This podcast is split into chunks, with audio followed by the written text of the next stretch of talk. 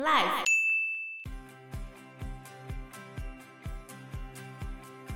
对于菲律宾人来说，他的价值观就是这样哦：暴力被理解为解决冲突、实现目标、惩罚不法者一种相当可以接受的手段。到现在也还是这样吗？哦，像前任总统杜特地，他在竞选的时候还自曝他十六岁就杀过人，然后他的人民完全不觉得怎么样。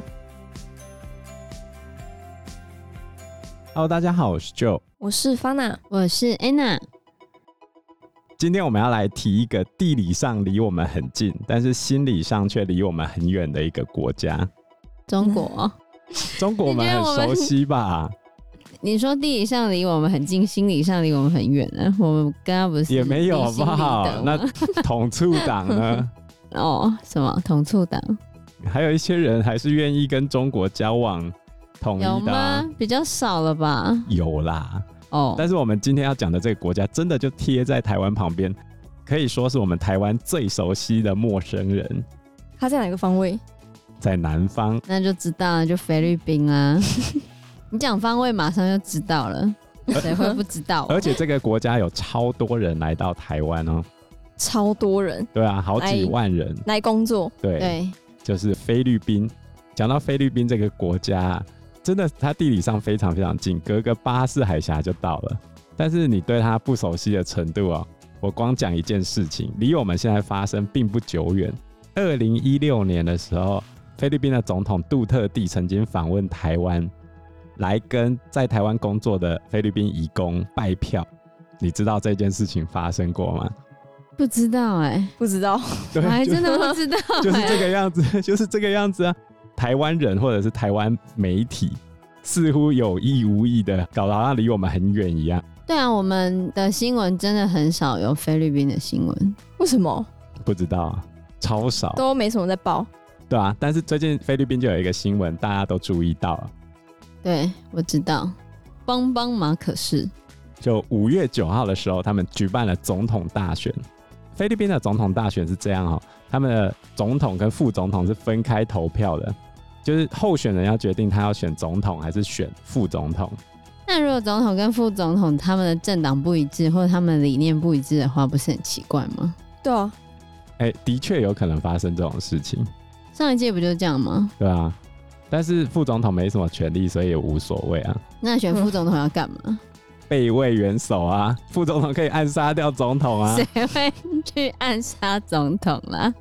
所以他们也是有可能出现总统跟副总统意见不同的状况，比如说这一次总统得票第二高的罗贝多，他是上一届杜特地的副总统，他的政见就跟杜特地完全南辕北辙。你听一下罗贝多这个人的介绍，他是人权律师，他想要打造一个公正、清廉、透明的政府，然后他支持比较多元的性别，感觉非常政治正确，是。那我们再看他的竞争对手，这一次当选的小马可是，好，他的证件是没有，怎么会没有？有吧？他完全没有讲出一个具体的证件，就是各种模糊，很中立的话是吗？不是中立，他根本没提出很明确的证件，然后他这样就选上了，对，有吧？他有。说他要什么打败疫情啊？你不要跟我讲这种虚头巴 脑的东西，你告诉我具体他怎么做？打败疫情，然后呃要让年轻人有工作。你不要，他他就这样讲啊。你不要跟我讲最后你想要达到的结果，人家那个罗贝多是有讲清楚，他要解决那种贪污问题。那又如何？反正他也没选上。对，而且重点是他惨败。为什么？他的得票大概只有二十四趴而已。二十几趴，对，小马可是大概是五十六趴以上。是因为菲律宾人很传统吗？还是？哦，这就牵扯到菲律宾复杂的民族历史政治问题，这个可以切进去的面向非常非常的多。那我们今天呢，要来引述一本书里面的主要论点，这本书叫做《现代菲律宾政治的起源》，作者是江怀哲。那这本书哦，是从殖民时代一路分析到现代。那因为它内容涉及的非常非常的多，所以我们引述的时候会把焦点集中在最近的这几位总统：马可仕、杜特地，还有这次当选的小马可仕，他们分别代表了什么意义？大家从这几个历程来看一下菲律宾到底发生什么事情，他们为什么会选择小马可是来担任他们目前的总统呢？那我们先来简述一下菲律宾这个国家吧。首先呢，我先讲它的地理的部分。菲律宾这个国家总共由七千一百零七座岛屿所构成。那它里面有非常多的生物跟矿藏的资源，但是最衰的事情是，它是全世界最容易受到天气灾害冲击的国家之一，像我们前几年台湾就像金钟罩防护罩一样，那个台风冲过来就直接弯掉，有没有？嗯。可是菲律宾几乎都中，对，完全中，超容易遭受台风侵袭。它最常遭遇的气候灾害有洪灾、干旱、台风、土石流跟地震，全部都有，全中了吗？汇丰银行在二零一九年曾经发表一份气候脆弱度报告。然后他总共统计了六十七个国家，菲律宾是第三脆弱的。台湾好像也蛮脆弱的，不是吗？但是菲律宾更惨啊！哦，因为全中啊，因为台风每次南海那边走出来也会经过菲律宾，太平洋这边走过来也会撞到菲律宾，反正怎样都中嘛。对，频率非常之高了。哎，那我想知道最脆弱的是谁？印度，第一个是印度，那第二个嘞？巴基斯坦。第三个就是菲律宾、印度、巴基斯坦跟菲律宾都在我们亚洲。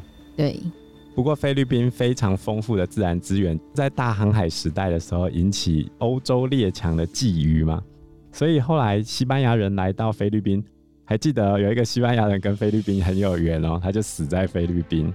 麦哲伦，哦，对，最近看的那部电影里面就有哪一部？秘境探险。就是 Spider Man 跟那个马克华伯格演麦特戴蒙，乱讲，马克华伯格好看吗？就老梗啊，但是还还可以啊，还蛮老梗的，对，但是还可以啊。就在没什么大片的时候就，就嗯一个勉强看一下，就爆米花电影。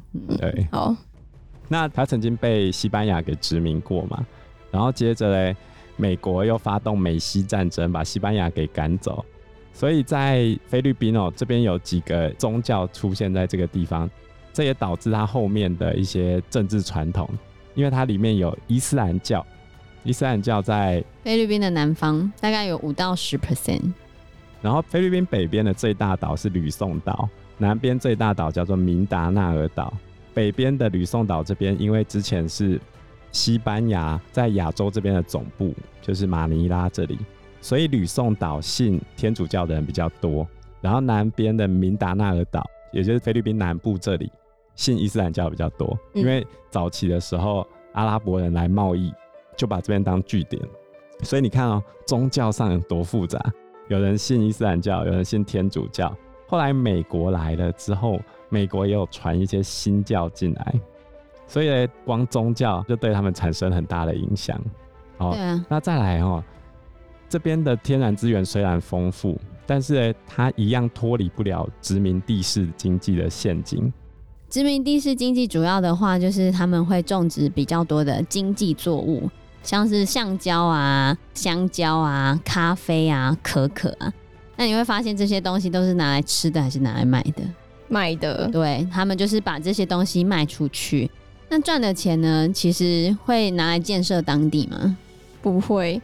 没错，哈，赚的钱全部都拿去回归到殖民母国那边，所以当地的人民就很惨，他们就付出了他们的劳力，然后收成的东西卖了钱之后，又被殖民母国拿走。对当地的人来讲，他们根本就什么都没有赚到啊，没赚到钱，付出了人力，有了他可能会给他少少的可供温饱的钱而已。嗯。所以在殖民的时候，那些被殖民的国家其实基本上根本就是没有什么帮助的。所以在西班牙殖民菲律宾的时候，是马尼拉非常繁荣的时候。他们那时候有所谓的大帆船贸易，这时候的大帆船贸易啊，就会把西班牙另外一个殖民地的白银送过来。方娜还记得是哪里吗？白银 是送到美洲那边的国家吗？没错，非常好，就是他们会从中南美洲那边。因为西班牙其实殖民了中南美洲大部分的地方，嗯，除了巴西之外，几乎全部都是西班牙给殖民的。那西班牙呢，它就会把大量的白银带到马尼拉，所以马尼拉的大帆船贸易其实为西班牙带来非常高额的利润，因为它可以把从中南美洲带来的白银带到马尼拉，然后在马尼拉这边交换丝绸啊、瓷器啊、香料啊或者象牙等等。丝绸跟瓷器主要是来自中国，香料的话就来自东南亚当地，象牙的话可能会来自印度那边。等于马尼拉是一个转运站。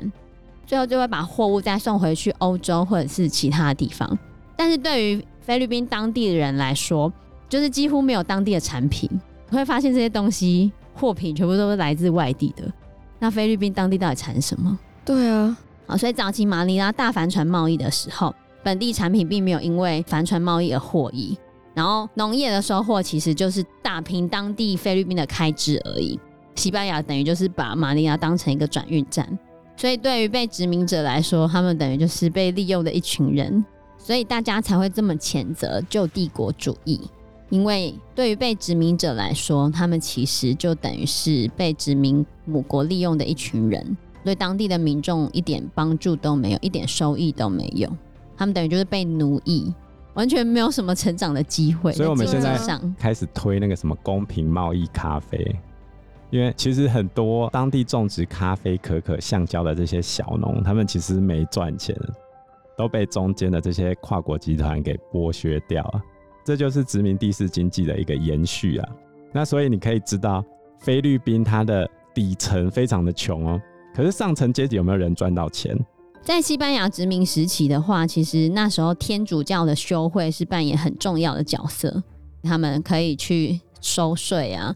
除了天主教修会之外，有一些本地的精英团体有因此而受惠。所以你看啊，本地人有些人跟外国人合作，然后变有钱了。所以我们现在要提到菲律宾政治的第一个关键字，就是世家政治。你把它想成像现在台中严家那个概念哦，有没有？就是当地的势力已经从那么早之前就已经建立好了，就已经建立好了。呃，你也不能这样讲哦。颜家没有那么久，颜家算是新的，好，颜家算是新的。但是菲律宾那些本地精英集团，其实很多是从在西班牙殖民时期就已经开始。我跟你们讲，他厉害到什么程度哦？根据研究显示哦，在二零一六年上一次的选举，他们六年选一次嘛。上一次是二零一六年选举，选举完的时候，全菲律宾百分之八十一的省长、副省长，百分之七十八的众议员都是这些政治家族出来的。那这是很大一部分人呢。对啊，全部都是政治家族把持，没有什么素人啦，很难吧？很难。你看，那几百年前就已经升职当地了，他们已经生根几百年了。你一个外来的人要怎么去打败那个深耕几百年的人？所以有些政治家族从西班牙换到美国的时候，的确是被淘汰掉了。可是有少部分的还是可以持续活跃下来。现在还在活跃的政治家族就超过三百个。在第二次世界大战之后，菲律宾即便已经独立了，他们的战后政治还是差不多。他是从殖民地式经济一路演进而来吗？那一八九八年发生美西战争之后，殖民母国就从西班牙变成美国嘛。所以你注意哦，现在的菲律宾人主要都讲什么语言？英文。他们已经不讲西班牙语了，不太讲啊。而且菲律宾还有一个特色，就是他们的受教育程度是高的，是高的。所以他们很多来到台湾的菲律宾人都是大学以上的学历哦。但是他们的平均收入并不高。这就是从殖民地式经济衍生而来，因为他们在产业转型上并没有那么成功，一直到现在，他们的人均 GDP 是一零二三六美元，台湾已经三万多了，他们才一万，差三倍。那我稍微交代一下西班牙殖民之后的菲律宾历史哦。美国在殖民西班牙的过程中，那时候叫做新帝国主义，当时候有一句非常有名的话，叫做“白种人的负担”。白种人的负担，就是你有没有注意到很多那种英雄人物啊？早期的时候几乎全部都白人，没有黑人，有没有？嗯，这个由来就是白种人的负担，因为他们觉得他们先工业革命了嘛，那他就觉得其他人都是笨的、愚昧的、需要教化的，所以他们就会到世界各地去教他们。在菲律宾的政治上也是这个样子。美国介入菲律宾之后，就觉得他们什么都不懂。一开始都是给美国管嘛，后来的确美国慢慢的放手、放手、放手。然后菲律宾又曾经被日本殖民过，就是因为一开始太平洋战争的时候，美国是输的。日本进攻菲律宾的时候，有一个非常有名的美军将领就驻扎在菲律宾。那是他名字是四个字吗？一定四个字，你只认识这一个。麦克阿瑟吗？没错，麦帅位置祈祷文，他被打得屁滚尿流，他最后只好唠一句、嗯：“我会再回来啊。”然后就跑了，然后就再也没有回来过。有后他有回来啊，后来他跳岛战术又全部打回去啊。哦，那经过了美国的殖民，然后日本的殖民摧残之后，到了第二次世界大战终于结束了，菲律宾好不容易独立了。可是从殖民式的政治一路转型到现在，又当选了一个人，叫做小马可仕。而这家伙一当选之后，大家就非常的哗然。为什么当选的会是这家伙？而且他是史上最高票当选哦。其实小马可是他的爸爸，他是在菲律宾独立快二十年之后，也曾经是菲律宾的总统。因为菲律宾在独立之后，他其实中间还经历过了蛮多任的总统。那这几任的总统大部分都是走亲美国路线的，因为他们才刚从美国那边独立嘛。但是走亲美国路线之后呢，这些总统他们其实一直想要把菲律宾从战后开始慢慢的建立、慢慢的复苏，可是其实很困难，因为你等于是有点百废待举的那种概念，你要怎么把一个国家从百废待举那边重新把它站起来，其实很困难的。那到后面呢？独立近二十年之后，其实整个菲律宾政府的形象还是一样是无效率跟贪腐的。所以在一九六五年的时候，现在的总统邦邦马可仕，小马可仕的爸爸，在参选总统的时候，他的选举语言是什么？你知道吗？让这个国家再度伟大。所以我讲川普应该是抄他的。然后大家其实也没有相信当时马可仕，斐迪南马可仕。可以清除贪污腐败的问题，可是呢，马可仕他为什么可以当上总统？有一大部分原因是他吹嘘他在第二次世界大战的时候杀了很多的日本人，然后他创造了非常伟大的功勋。可事实上，美国有说马可是宣称他杀的那些人，就他的那些功劳，其实几乎根本就没有证据。但是反正他很会包装自己嘛。哦，非常的厉害嘛！再加上他跟当地制糖的家族的合作，还有北吕宋岛非常的支持他。哦，还有他在竞选的时候喊出的那些语言，他获得了最终的胜利。这里就出现了菲律宾政治的第二个关键词，叫做暴力。之前有一个基金会做过一个调查，叫做世界价值观调查。太酷了吧！他就问你对于什么事情的价值观，这样里面包含很多面向。刚才马可是用什么方式来包装自己很厉害？一直讲自己杀过很多人。对，因为菲律宾人相对于我们旁边这些周遭的邻国，他非常非常愿意接受用肢体暴力来作为解决问题或解决冲突的方法。为什么？就是这样啊。所以他们其实。很愿意接受强人政治。对于菲律宾人来说，他的价值观就是这样哦：暴力被理解为解决冲突、实现目标、惩罚不法者一种相当可以接受的手段。到现在也还是这样吗？哦，像前任总统，现任是小马可是嘛，前一任叫杜特地。杜特地哦，他在竞选的时候还自曝，他十六岁就杀过人，然后他的人民完全不觉得怎么样。而且哦，他之前担任副市长跟市长任内的时候。他还买凶杀掉犯罪者，他自己号称他杀了一千多个犯罪者，买凶杀人哦，这是可以的吗？哦，还没完哦，他在向毒品宣战这件事情，他还跟警察下命令，如果他们胆敢反抗，有危害到你，然后就把他杀死。据说那些警察因此而杀了上万人。天哪！而且这样做的结果是什么？在菲律宾。COVID-19 疫情最爆炸的时候，甚至超过印尼最爆炸、爆炸到不行的时候，他的支持度是百分之九十一。所以大家非常支持这种强人总统啊？为什么？好难理解哦。有些人就会说是民主不够深化，他们会觉得民主就是花很长的时间，然后他们选出的所谓的一些民主政府花了很长的时间，声称可以改善他们的生活，但是过了这么久，他们的生活有改善吗？所以是指没有效率。对，他们会觉得民主没有效率，所以当一个强人总统出来的时候，他说他可以透过怎样的手段雷厉风行，马上就可以解决这样的困难。马上就可以解决这样的问题的时候，他们就会觉得好，那就 OK，可以妥协，就算流血也没差。对啊，因为时间关系，我们这一集节目就到这边喽。有任何的建议都可以在留言区告诉我们，或者是直接在 Facebook 或者是 IG 私讯我们，我们都会回应你哦。那我们这一集节目就到这个地方喽，谢谢大家，谢谢大家，拜拜，拜拜，拜拜。